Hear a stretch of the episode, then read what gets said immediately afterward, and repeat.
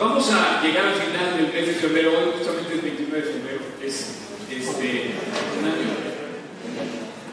Ah, sí, perdón, mañana es 29 de febrero. Pero es un mes, ¿cómo se llama? Bisiesto. Y bueno, nos dio chance el calendario de alargar un poquito más este, esta historia de amor, la historia del romance. El mes de febrero recuerda siempre que es el, el mes del amor. Y bueno, si hay algo que tenemos que celebrar, es el amor de Cristo. Eh, esta serie de Dios amó primero, desde el 14 de febrero estamos tocando este tema. La semana pasada hablamos de los matrimonios y esta semana vamos a seguir hablando de los matrimonios. Oye, Oscar, ¿y tú cómo vas a hablar de los matrimonios si no estás casado? Ah, bueno, es que yo quiero casarme. No, sí, sí, sí. Bueno, no sé, la verdad, ya no sé qué, ya, ya no sé qué onda, pero sí, sí quiero compartir lo que hay en mi corazón. O sea, este, la verdad no sé por qué me he casado. Ya no quiero no, lo sé. Este, pero yo creo que Dios no ha, no llegado con la persona, no sé. Pero bueno, eh, yo ayer tengo mi alma y mi, alma está llena, mi corazón está lleno con Cristo. Y mientras ha pasado todo este tiempo, yo he estado feliz compartiendo su, su, palabra. Y hay algunos grandes personajes en la, en Biblia que han sido solteros. Yo, así es que no por tanto. Hay algunos que sí, no pueden vivir sin su pareja y, desde muy jóvenes andan buscando desesperados esto. Pero no, en buena onda hay un plan increíble. Y yo no quisiera dejar de resaltar lo maravilloso que es el matrimonio. Muchos se están casando, muchos están casados y muchos están divorciando. Pero todos se casan pensando que van a ser felices. Fíjate que no es que te va a hacer feliz la persona, yo me doy cuenta que sí hay matrimonios felices y no por la persona con la que se casaron sino porque descubren el plan de Dios para ellos. Y eso es muy especial, porque definitivamente eh, eh, hemos estado tocando este tema porque dice, dice el pasaje, ahí les va, vamos a, vamos a empezar a hablar de y vamos a hablar de los matrimonios. Hoy vamos a hablar de, eh, bueno, le, le, titulé yo Mejores Amigos. Yo me supongo que te vas a casar con tu mejor amiga o chava vas a casar con tu mejor amigo. Pienso que son mejores amigos los matrimonios, así deben ser. Y yo creo que de ahí surge una amistad más alta, porque hay una amistad que tú compartes, por ejemplo, con tu papá, con tu mamá, con tus compañeros de trabajo. Tienes un tipo de amistad con ellos, con otros, la amistad de los compañeros, la amistad de los papás, la amistad entre hermanos, de primos, ¿no? Pero la amistad entre una pareja, y es una amistad que lleva el amor a una a una extensión del amor es como subirle la flama al fuego. Si yo comparara el amor con el fuego, el fuego sería la, amistad, el amor que Dios eh, pone en su corazón y que podemos encender como un cerillo que prende. Entonces de repente ves la flama. Pero cuando tú empiezas a echar a mano de la, amistad y empiezas, como decíamos, a ser amables, eh, como dice la palabra, una virtud de Cristo es que era amable, si no ser amado, esa flama empieza a crecer, empiezas a experimentar la amistad con tus seres alrededor. Pero cuando ya empiezas a hacer amigos con tu pareja, esa flama crece a una intensidad mayor. Ahora, yo, si esa es la comparación, si comparáramos la flama del amor eh, en un nivel de intensidad con una, con una, amistad, en un otro nivel de intensidad con un padre o con un hijo, o, y en otro nivel de intensidad más alto, más profundo con tu pareja, el amor que solamente puedes tener con tu pareja. Si comparáramos eso, el amor de Dios es como el sol. Compáralo con un cerillo, el fuego del sol es el amor de Dios. Así, consume todo, abarca todo. Ese es como yo lo veo así. Entonces, ¿por qué hay divorcios? Y en la Biblia dice, muy fácil, dice, levantándose de ahí, vino a la región de Judea le hicieron una pregunta a Jesús como para tentarle, dice la, la Biblia claramente, dice, y al otro que estaba del otro lado del Jordán, y volvió el pueblo a juntarse a él, y de nuevo les enseñaba como solía. Y se acercaron los fariseos y preguntaron, para tentarle, si era lícito al marido repudiar a su mujer. Una muy actual cuestión. Oye, este, ¿en qué momento me puedo divorciar de mi esposa? ¿O en qué momento me puedo divorciar de mi esposo? Señor, autorízame a divorciarme. Estoy buscando la voluntad de Dios para separarme de mi matrimonio, de mi esposa o de mi esposo. dice, para tentarle, si era lícito repudiar al marido a su mujer. Él, respondiendo, les dijo, ¿qué os mandó Moisés? ¿Cuál es el mandamiento de Dios? ¿Qué dice la Biblia? Señores y señoras, casados y solteros, ¿qué dice la Biblia? Bueno, Jesús cita un versículo que, bueno, podemos hablar mucho de la palabra de Jesús, pero Jesús reconoce la ley de Moisés cuando cita este versículo. Y dice, ellos dijeron, Moisés permitió dar carta de divorcio y repudiarla. Como diciendo, sí, es que Moisés, en el tiempos de Moisés hubo, hubo divorcios. Y entonces Jesús reporta y dice, les dijo, por la dureza de vuestro corazón se escribió esta mandamiento. Pero al principio de la creación, varón y hembra nos hizo Dios. Por esto dejará el hombre a su padre a su madre, y se a su mujer, y los dos serán una sola carne. Así es que eh, hemos estado hablando de este tema y lejos de pensar que Dios haya hecho el matrimonio para que te divorcies, Dios creó el matrimonio para un proyecto espectacular, mejores amigos, best friends, disfrutar la vida juntos. Ese es, el proyecto. Si tú no estás disfrutando de tu matrimonio, estás fuera del proyecto de Dios. Y eh, hay muchas bodas eh, en el aire, en el ambiente. Dentro de tres semanas se va a casar conmigo. Este, ¿Dónde están los novios? ¿Ya se fueron? ¿Dónde están? Pero bueno, este, este, me han invitado a muchas bodas. Eh, el mes de marzo tengo eh, dos bodas nada más en el mes de marzo. Así es que todo este ambiente eh, de bodas es, nos gusta, nos llama la atención a las bodas y, nos gusta ver a la gente casarse. Y sobre todo nos gusta verlos cuando, cuando disfrutan y son felices en su matrimonio. El primer matrimonio lo inventó Dios. Y de esa forma estableció Dios para que el hombre desarrollara la familia y así fundara la sociedad a través de familias y con un concepto de unidad, esa, esa unidad de la que yo hablaba iglesia, de ir a la victoria. Bueno, en el paquete original venía la función de Dios, dijo, varón y hombre, hembra los creó, varón y hembra los creó. Dice, si mira el hombre a su, a su esposa, dejará el hombre a su padre y su madre y se unirá a su mujer y serán unidad esa clave es la, clave en la, estructura del equipo del matrimonio. Así es que, eh, bien dijo Dios en Génesis, dice, y le dijo Dios, no es bueno que el hombre esté solo, le haré ayuda idónea para él. Entonces la invitación de Dios para que el hombre conociera la bendición, dijo Dios, yo voy a inventar algo que el hombre se va a beneficiar de si dice que no es bueno que el hombre esté solo, quiere decir que es bueno que el hombre esté acompañado y que tenga la ayuda a su lado y la mujer igualmente tenga la ayuda idónea a su lado. Entonces la intención de Dios no es para que sufras el matrimonio, sino para que disfrutes el matrimonio y para que salgas, a reducir en el matrimonio. De eso quiero hablar esta mañana. Eh, entonces el pasaje continúa. El versículo, de, versículo 6 de Marcos 10 continúa, dice, pero al principio de la creación, varón y hembra los hizo Dios. Por esto dejará el hombre a su padre a su madre y unirá a su mujer y los dos serán una sola carne. Así que no son ya más dos, sino uno. Por tanto, lo que Dios juntó no lo separe el hombre. El mandamiento de Jesús dice que no debe separar lo que Dios unió.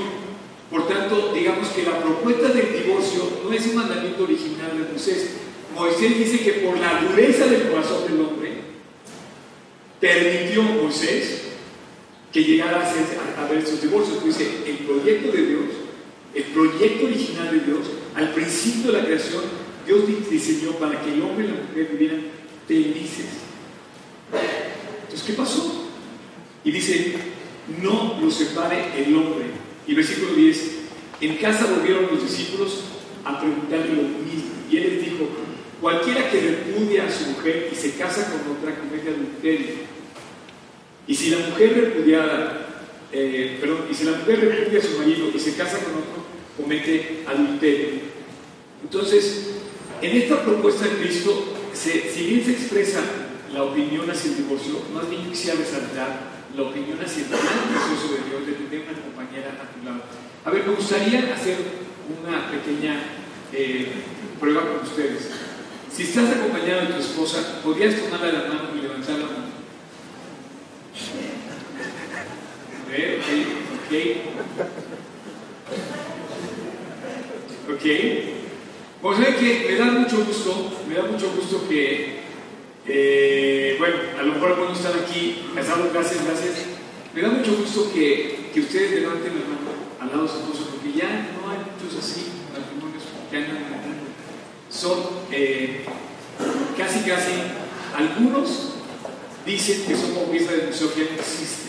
Y no es cierto, aquí se ve, aquí se ve que sí, que sí hay matrimonios están unidos y yo quisiera que así lo siguiéramos. Eh, a, a, lo mejor algunas personas están hoy aquí con su esposa y ya una muy buena relación, también lo sé. Pero definitivamente eh, la unión de dos personas imperfectas incluye muchos riesgos que hacen complicada la vida, que hacen, digamos, hacen un reto peligroso en el camino. ¿Por qué? Porque son dos personas imperfectas. Y esas dos personas imperfectas pueden cometer errores a lo largo del camino, pero tú cuando te casas debes de comprender que no te casas con una persona ni perfecta ni que te va a hacer feliz. Tienes que comprender que en la ecuación Dios estuvo, Dios fue el que debe tener el control de esto, Dios fue el inventor del matrimonio.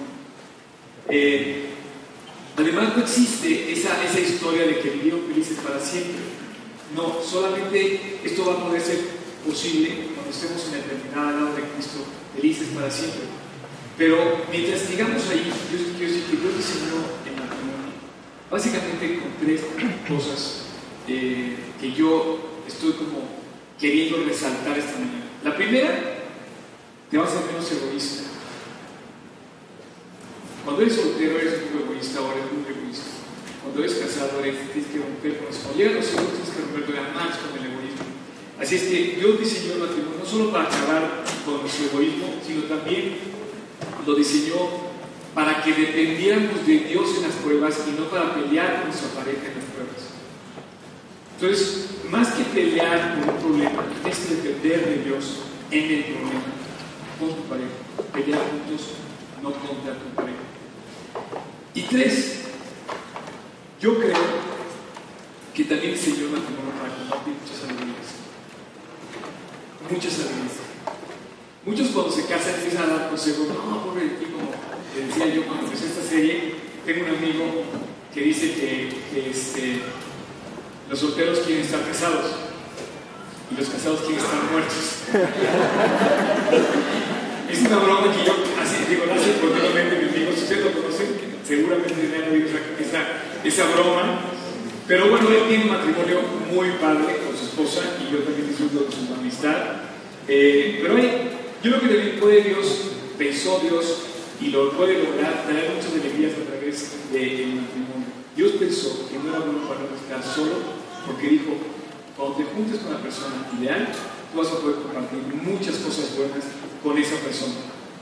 Mucha alegría en su vida. Primera, primera cosa, vamos a compartir tres cosas que yo creo que son muy buenas en matrimonio. Y yo pienso que hay que eh, resaltar eh, en, este, en esta charla, en esta serie, en esta, en, esta hablando de este tema del, matrimonio. La primera, los mejores amigos definitivamente tu esposa y tú deben ser, compartir, eh, disfrutar de una amistad profunda. Bueno, yo imagino la vida, todo el mundo la de verdad compartiendo la vida con mi mejor amigo. Debe ser increíble. Levantarte todas las mañanas, caminar por las pruebas, caminar por las bendiciones, andar por la calle y disfrutar de la amistad de tu compañera día y noche. Entonces yo creo que, por, o sea, como llamado principal, chavos casados y chavos por casarse, deben de buscar que su compañera sea su mejor, su mejor amiga. Es como tu socia. Es como tu mejor socia, como tu mejor aliada. Y viceversa, la esposa, tu mejor aliada es su esposo. Y creo que van a compartir muchas alegrías. Yo estoy seguro que hay altibajos y hay que luchar, pero yo sí creo definitivamente que la esposa es un recurso invaluable para el esposo. La esposa es un recurso invaluable para el esposo. ¿En qué sentido? El primero yo creo que es de fortaleza. Es un recurso para estar más fuerte, para sostenerte cuando tú eh, estás pasando por problemas, para apoyarte, para tener un hombre en quien llorar, en quien desahogarte. Y muchas veces la esposa, eh, de verdad, eh, debe ser como, como ese, ese apoyo. Y yo creo que a veces perdemos de vista eso. también, como recurso invaluable, creo que la esposa es un recurso inteligente, es una mente inteligente, es una mente que aporta en las decisiones difíciles del esposo. Yo creo que la esposa debe ser ese recurso, y, lo es, y Dios planeó para esto, para que cuando tenga que tomar una decisión difícil, por ejemplo, con los hijos, la esposa sea el, el apoyo del esposo para tomar una decisión mejor, una decisión más inteligente.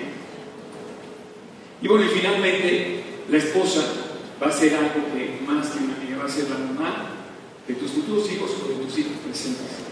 Y si tienes una esposa y que es tu mejor amiga y tienes el proyecto para tomar buenas decisiones juntos y para eh, apoyarse uno al otro, yo creo que eh, imagínate por qué Dios diseñó que los hijos nacieran en un lugar donde el amor comenzó entre un esposo y un esposo. Los hijos nacen en una casa, nacen solos no nacen por, este, todos esos medios, no tengo nada con los medios estos que hay muchos aquí que tienen, este, pero no nacieron así, los niños nacen por hombre y mujer y nacen en el hogar, dependientes totalmente como nosotros de Dios.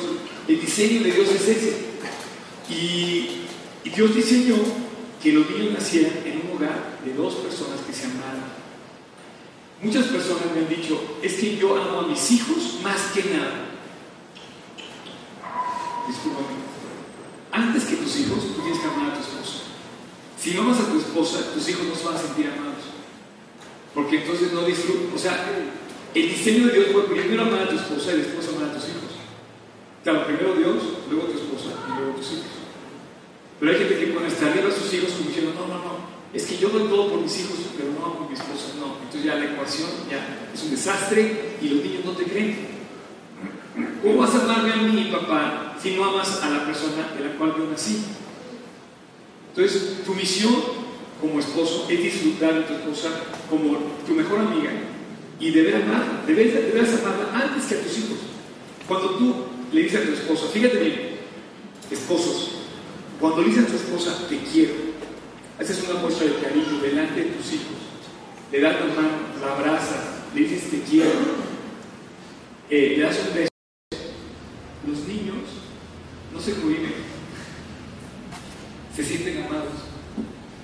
Cuando los niños ven eso, ambiente del hogar se siente diferente. Los niños se sienten amados, se sienten seguros, dicen, ¿sabes qué? Puede caerse dentro, mi papá y mamá se aman, todo lo demás está bien. Piensen. Hay una historia curiosa que quiero leerles en el capítulo 24 de, de Génesis. Estaba buscando yo eh, para esta, esta eh, plática las historias de personas que se aman en la Biblia. La verdad hay muchas historias de parejas que se aman. Eh, en todos los libros de la Biblia puedes encontrar, pero pocas historias es como por ejemplo esta de, de que te quiero contar aquí. Dice en el capítulo 24 de Génesis,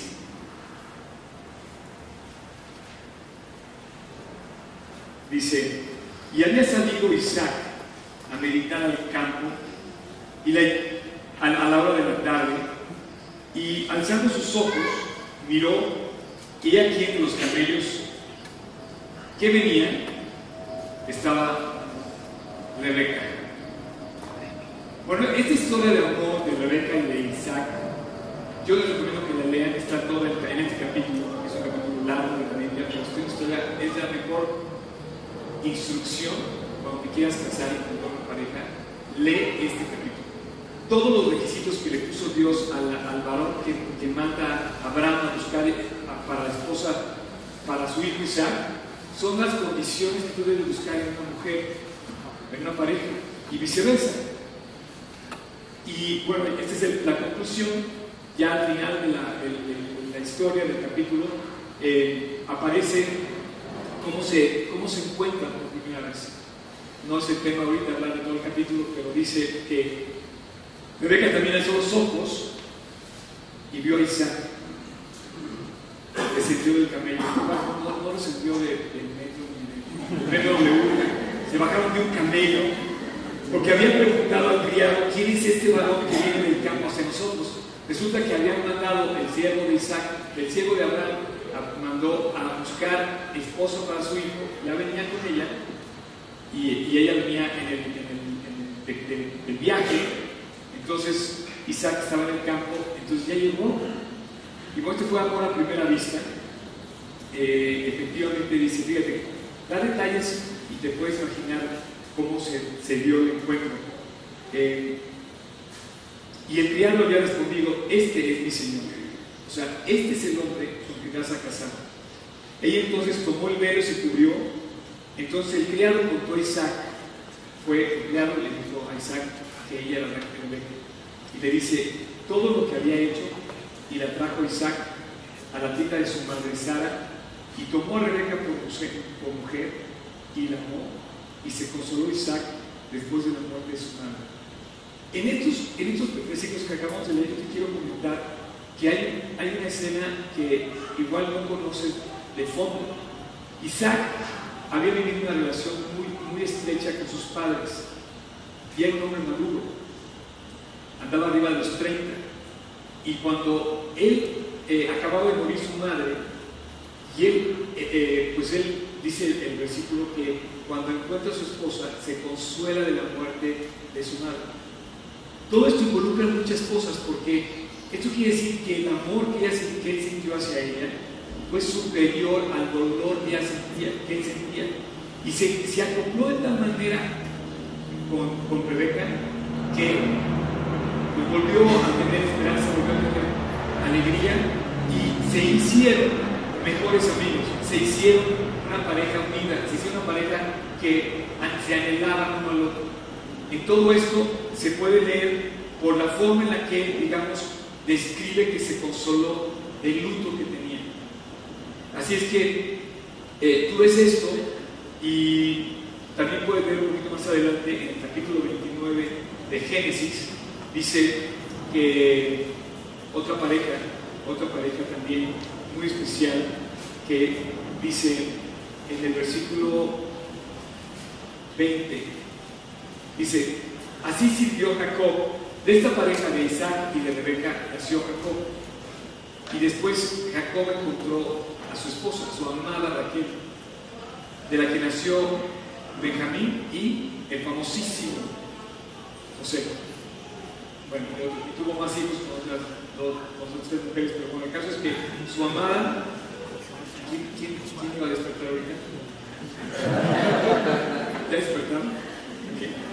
Este, su amada esposa, eh, entonces dice, así sirvió Jacob a Raquel siete años y le parecieron pocos porque amaba profundamente a su esposa, a, la mujer con la que se quería eh, casar. Y bueno, la historia también está en la, en, en la palabra de Dios, es intensísima de ambos. Pero esas dos parejas describen el profundo amor que tenían. Eh, tuvieron muchos problemas también, pero aún así siempre se ve que, por ejemplo, en este caso, Jacob amaba profundamente a Raquel y siempre la mencionó así, como, su, el gran amor de su vida. Eh, y yo creo que cuando tú amas profundamente a una persona, mutuamente se hacen sentir especiales el uno al otro. Tu esposa tiene la capacidad increíble de hacerte sentir especial valioso y amado.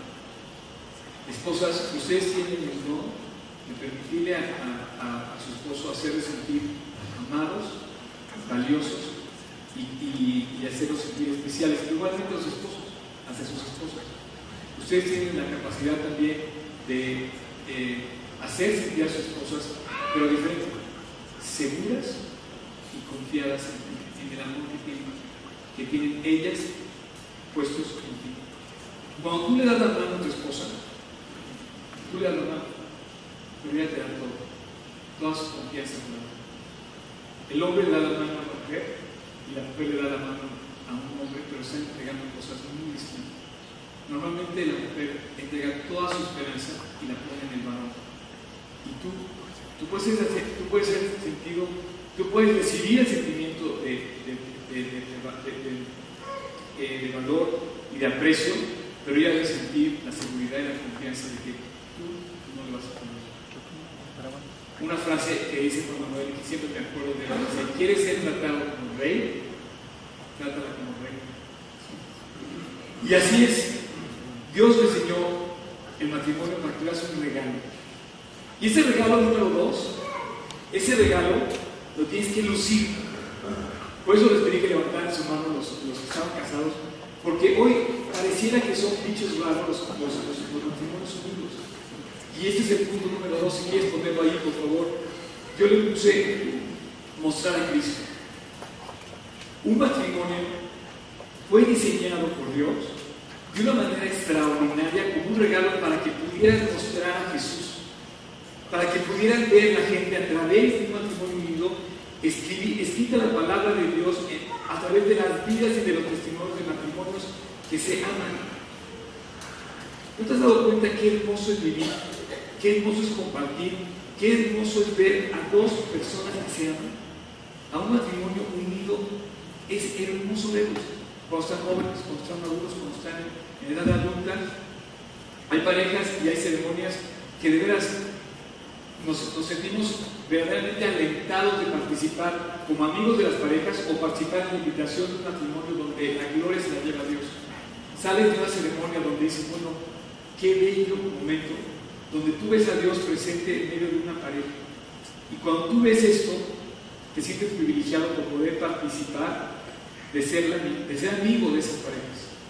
Yo tengo en mi cabeza las imágenes más hermosas de parejas que yo soy testigo que se aman. Pero las tengo desde el día que me convertí. Antes yo no sabía ni siquiera que el verbo amar se conjugaba. Nunca lo había oído. De veras, hasta mis 17 años yo no había oído pronunciar la frase te amo. Nunca. Nunca había visto yo, es más, con todo respeto y con todo cariño hacia mis papás, ya no están, pero los amo profundamente y los respeto. Pero yo, la verdad, no, tuve que ustedes quizás todos los días. Una comida con toda su familia juntos en la mesa. Yo no recuerdo de, de chico. Y a lo mejor tú vienes de familias que están divididas, a lo mejor ni siquiera conoces a tu papá, hay personas que ya conocen a papá, porque esos, varones rompieron todas las reglas y dejaron inclusive a su, familia. Pero en este momento Cristo puede transformar esa historia, una de dos, o continuar con la bendición de, tener una familia unida, o romper con la maldición de la cadena de, maldición que trajo una familia destruida. El día que yo me convertí, yo dije, esto es lo que yo estaba buscando y me encontré en la persona de Jesús. Y tuve el privilegio de poder compartir con mis papás el amor de Jesús.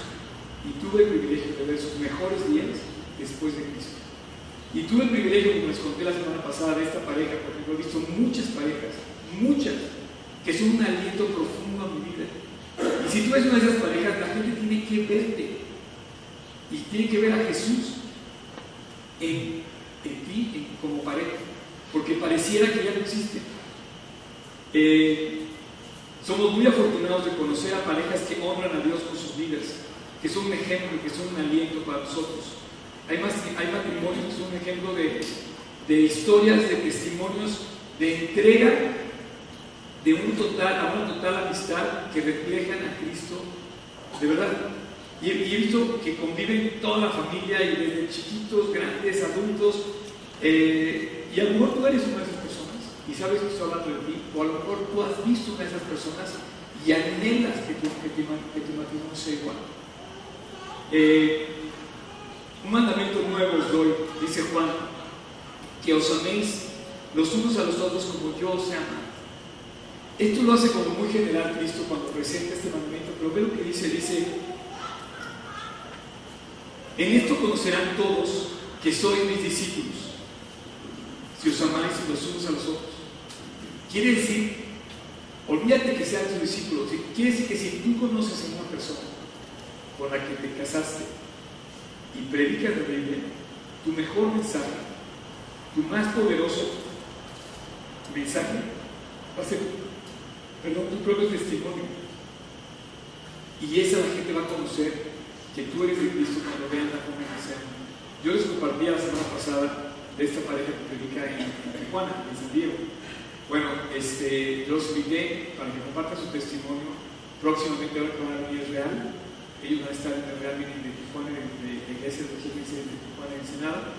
Y bueno, van a estar aquí, Claudia y Homero, y van a poder compartir lo que yo les dije, solo por contar ellos de primera mano. Cómo Dios me permitió a mí ser testigos de que se volvieron a casar otra vez ellos. Y tuvieron su, tercer hijo o cuarto hijo les conté la historia la semana pasada y con Dios ya que venían aquí. Dice, así conocerán todos que son mis hijos. Cuando tú te llevas bien con tu esposa, de repente empieza a ver la gente que algo está pasando. Dice, ¿ustedes? Típico que, por ejemplo, vas a una despedida soltero y te dicen, no, es que yo no le puedo hacer esto a mi esposo, no le puedo hacer esto a mi esposo. O sea, ¿por qué? Porque tiene un compromiso de fidelidad y bueno, esto es posible. Ahora, para que esto se dé, para que tú puedas mostrar a Cristo, pues sí debe ser, eh, tú puedes, sí, debe estar Cristo, debe estar Cristo ahí, presente. Al mostrar a Cristo vas a mostrar la gracia que Dios te dio y la fuerza que Dios te dio para seguir adelante. No es por nuestro esfuerzo, sino es por lo que Dios puede hacer en nuestra vida. Eh, todos, todos queremos cambiar el mundo o ser algo trascendente eh, o hacer algo trascendente. Bueno, te voy a decir una cosa. Si tú tienes un buen matrimonio, estás cambiando tu mundo y algo trascendente en tus, por lo pronto en tus descendientes. Y vas a poder cambiar la historia de esa persona. Los problemas, las cárceles están llenas de hijos de matrimonios truncados, con muchos problemas. Cambiaron la historia, las circunstancias complicadas que tuvieron esos, esos jóvenes en su hogar, pero todo se inicia en el hogar, todo surge en el hogar.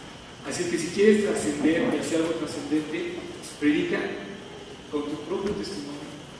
Lo más fuerte que puedes dar es el testimonio de amor entre pareja. Qué gran regalo es poder amar a Dios, honrar a Dios a través de una pareja a la que ha aprendido a perdonar, amar y a tener misericordia para salir adelante. Si tú te casas, vas a tener que aprender a perdonar. Esa es la clave. Esa es la palabra mágica del matrimonio.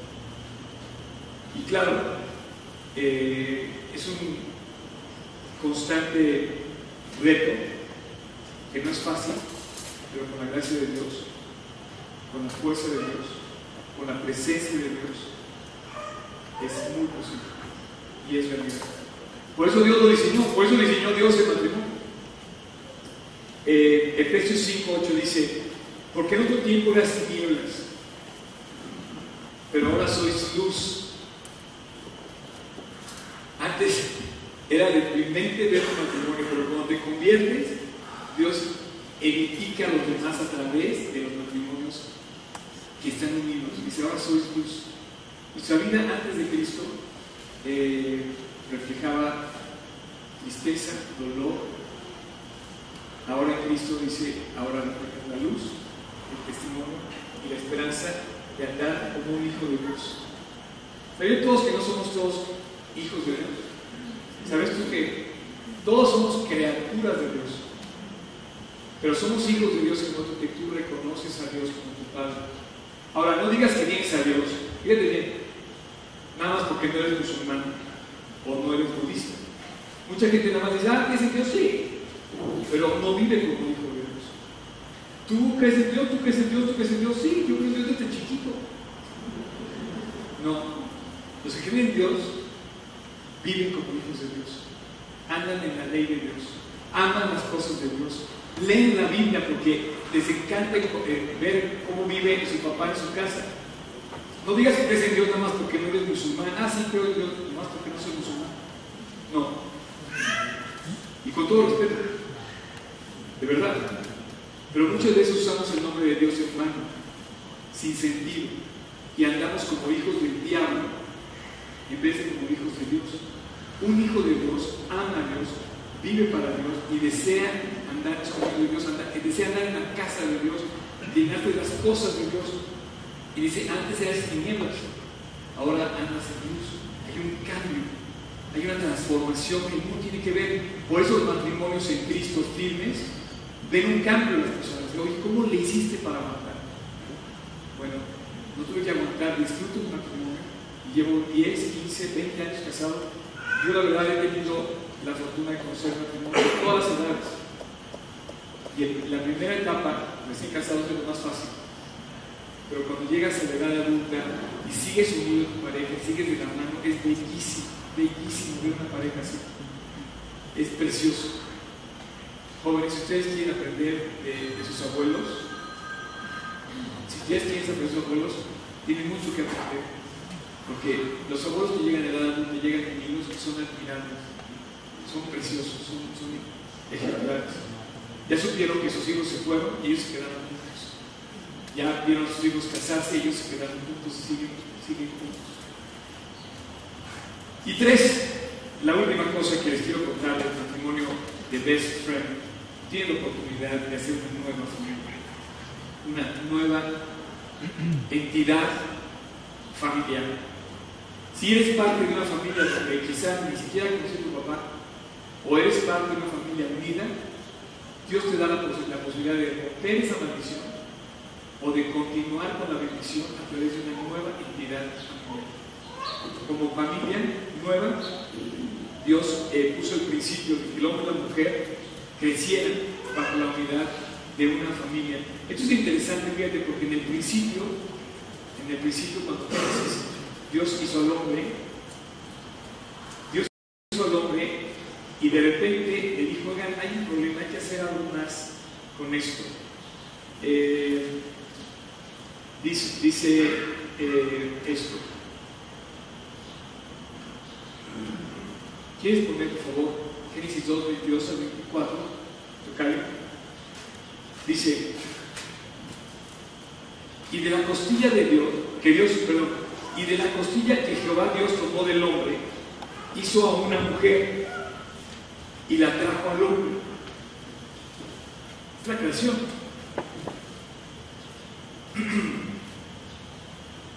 Dijo entonces Adán, esto entonces, esto es ahora hueso de mis huesos y carne de mi carne. Será llamada varón, porque, porque el varón fue tomado. La palabra varona, la palabra varona viene la palabra mujer. Eh, ish en hebreo es la palabra hombre. Isha en hebreo es la palabra mujer tiene el mismo, digamos, el mismo principio que quiere decir fuego. No sé si pusiste ahí, eh, Tocayo, los dos, los dos elementos hebreos que puse en, las notas, los quieres poner. Y es hombre ya es mujer en hebreo. Y desde el mismo fondo, Dios creó al hombre y a la mujer como algo muy especial en toda la creación. No hay ningún ser parecido al hombre, al ser humano, pues, en toda la creación. Todo lo demás tiene que estar debajo del dominio del hombre o del ser humano del Ish o del Isha. ¿Ok? Y bueno, aquí sucede algo muy interesante. Dice que Dios tomó a la mujer de la costilla. ¿Nunca te has puesto a pensar por qué no la tomó de los pies? O sea, Dios no tomó el hueso del talón para hacer la mujer, porque no iba a ser la sirvienta del hombre. Ahora tampoco tomó el cráneo, ni la frente, porque no iba a ser su, no sé, Dios tomó, Dios tomó al hombre de su costado. Y sabes, o sea, tú hablas de costado. Eso,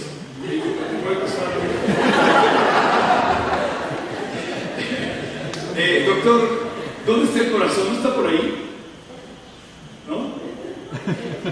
Dios, tomó al hombre con una costilla porque, fíjate bien, nos tomó el costado.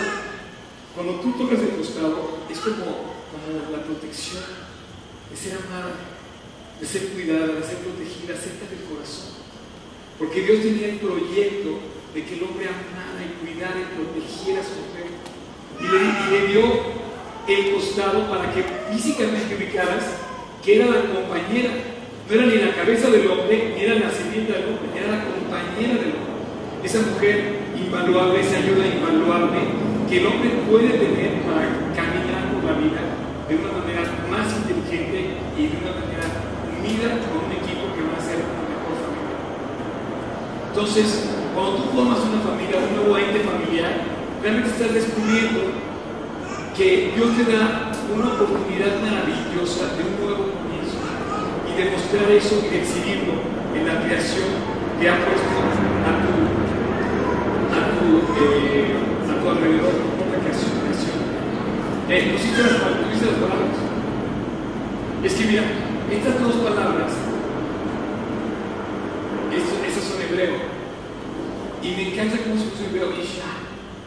Es como el soplo, no sé, soy como poético, pero en este sentido también ves como la misma raíz de, de, del mismo fondo, la persona perfecta, la persona ideal, el uno para el otro, el hombre y la mujer, Ish e Isha, para que sean la, pareja y, y, que hicieran una armonía de eso. Eh, dice, ambos nombres genéricos se comparten en esas dos letras. Y bueno, en fin, esta sociedad eh, nueva que hace el hombre con la mujer, eh, pues no sin esfuerzos, es, es un gran reto, pero también trae muchísimas bendiciones. Si tú eres, si tú eres hijo de una pareja unida, dale gracias a Dios. Y si tú eres una hijo de una pareja que no está unida, dale gracias a Dios que tú puedes romper esa relación. Así es que eh, la aventura de los caminos que comienza eh, es muy padre porque cuando tú te das cuenta que conoces una nueva familia, tu principio nunca va a ser igual a tu final. Y aquí empiezas a hablar de algo que sucede en la, en la palabra de Dios eh, y es muy claro para los seres humanos. Cuando Dios habla del matrimonio, empieza a hablar también de la relación que tiene Dios con el hombre, un matrimonio con el hombre, una entrega sin egoísmo, de amor por el hombre, el ser humano. Y habla de la comparación que hay entre el matrimonio como cuando tú te casaste cambia tu vida para siempre. Cuando tú te comprometes con Dios y cuando entregas tu vida cambia tu vida para siempre. Pero en el proyecto de ambos está la bendición, está la alegría. Cuando tú te apartas y rompes la unidad es como viene tristeza, tanto con tu matrimonio como con Dios. Así es que convivir con una persona seguramente te hará, te hará mucho menos egoísta. Mucho, mucho menos egoísta. Y bueno, para terminar, me gustaría ver este mensaje. Eh, me gustaría que los chicos de la banda subieran y me acompañaran a predicar esta última parte de mi plática en Efesios. En Efesios, capítulo 5 versículos 28 al 32. Dice, así también los maridos. Entonces habla de, los matrimonios. Eh, no quiere decir marido es que tenga muchas esposas. Estoy hablando del marido con su esposa y habla común de las familias. Deben amar a sus mujeres como a sus mismos cuerpos. O sea, ya no eres egoísta, más bien aprecias eso y, lo compartes hacia otra persona. Dice, el que ama a su mujer, a sí mismo se ama. Porque nadie aborreció jamás su propia carne, sino que la sustenta y la cuida. Y entonces tiene la relación, como también Cristo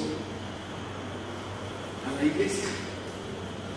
Él mismo mete esta comparación, hablando de la relación que hay entre el hombre con su esposa y la, la, relación parecida que hay de Dios con la iglesia.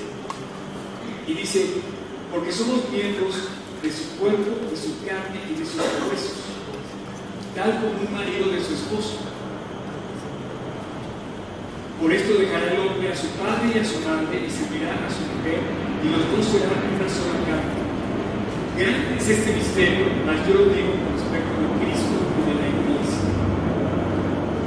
Curiosamente, eh, curiosamente, la relación que Dios pone en el matrimonio lo refleja también en la iglesia hacia Dios. El mismo cambio que tú tienes al casarte con tu pareja es el cambio que también sucede cuando te casas con Cristo. Ese día lo conoces, te entregas a Él. Ese día eh, deciden caminar. Ese día eh, ponen un pasado para construir un nuevo futuro. Ese día cambia la historia. Yo quisiera que termináramos con, una oración. Miren, aquí yo no sé en qué, de qué lado te encuentres tú. A lo mejor eres una familia unida y has pasado por altos y y has permanecido fiel y han pasado los años y puedes tener con tu esposo. Me gustaría pedir a Dios por esas familias, pero también me gustaría pedir por aquellas familias que a lo mejor están quebrantadas y están rotas, para que Dios haga un plan y que las vuelva a unir, que vuelva a regresar el amor con el cual ellos se conocieron, con el cual ellos se decidieron casar, y bueno, que de alguna forma, de alguna forma Dios haga un plan. ¿Tú has visto los huesos muertos revivir? No, solo, solo en la Biblia hay esa historia. Que un a vivir, solo en la Biblia hay esas historias. Un matrimonio seco puede vivir, sí, porque en la Biblia Dios habla de un hombre que es Jesús que cambia las vidas. Así es que si tú eres, no sé dónde estés, pero vamos a pedir para que Dios haga este milagro. Ahora, ¿cómo lo va a hacer? ¿Cómo va a Dios a transformar una historia de ese grado? Pues tiene que aparecer Jesús en la, en la ecuación. Si tú te has alejado de Dios, has vivido en adulterio espiritual, porque has dejado a tu primer amor o a tu pareja. Cristo, y has buscado otro en lugar de él. O sea, me gustaría que, grande es este misterio, el misterio del matrimonio, pero yo estoy hablando de este matrimonio y lo comparo con Cristo y con la iglesia. Así es que vamos a orar. ¿Te quieres poner de pie, por favor? Padre, muchas gracias por esta mañana. Muchas gracias por darme la oportunidad, Dios, de compartir esta mañana con todos aquí. Y bueno, Padre, tú conoces los corazones que me están escuchando porque tú los amas, tú los querías. Te quiero dar gracias, Dios, por aquellas parejas que al día de hoy permanecen fieles y después de luchar contra viento y marea, siguen dando testimonio del día de los ojos de sus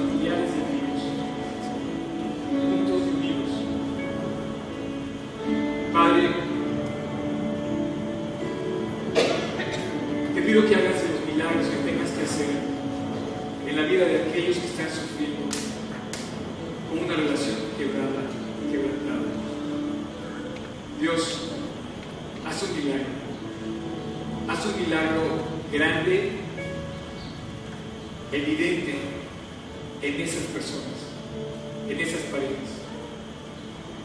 Dios, gracias porque tu proyecto es de crear la mejor unidad familiar. Por amor a esos hijos que están en esas parejas y por amor a esas personas, Dios, tú tienes un proyecto de redención, de alivio, de restauración. Hazlo, Dios. Haz que este mundo sea mejor a través de familias unidas que demuestra el testimonio de Dios. Haz que los hijos de esas familias, de todos los que somos, vivamos cobijados por el amor de nuestros padres. Bendice a, esos jóvenes hijos con familias que le den el ejemplo de amor que todos necesitamos. Y Padre, te damos gracias por haber podido traer al mundo este diseño precioso, que es el amor de Cristo. Este diseño precioso que es la familia, te pedimos que lo sigas manteniendo y que lo podamos lucir. Gracias, gracias, gracias Jesús. En tu precioso nombre te lo pedimos. Fluye